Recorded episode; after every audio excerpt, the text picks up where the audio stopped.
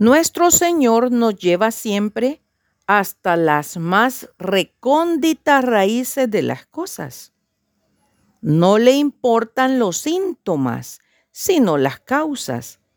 Él no se preocupa de la lava derretida que corre por la montaña y destruye los viñedos.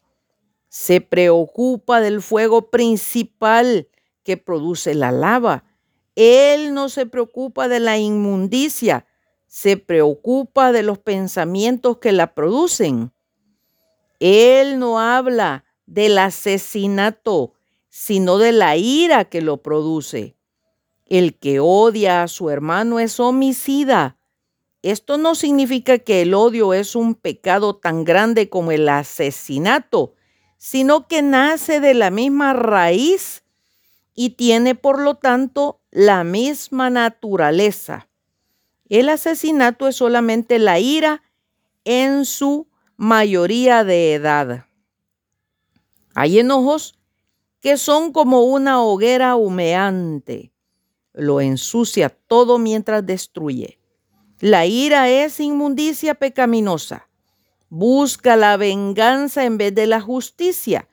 Persigue fines egoístas en vez de procurar que el pecador vuelva a Dios persigue el mal con mayores males y anda esparciendo el fuego diabólico. La mejor manera de prevenir tales sentimientos es ceder a los suaves y cariñosos impulsos del Espíritu Santo, vencer con el bien al mal. Ahora bien, no toda ira es pecado el apóstol Pablo ordena a sus lectores, airaos, pero no pequéis. La incapacidad de enojarse no ofrecería resistencia a los males y a las presiones del mundo. ¿Quién se escandaliza?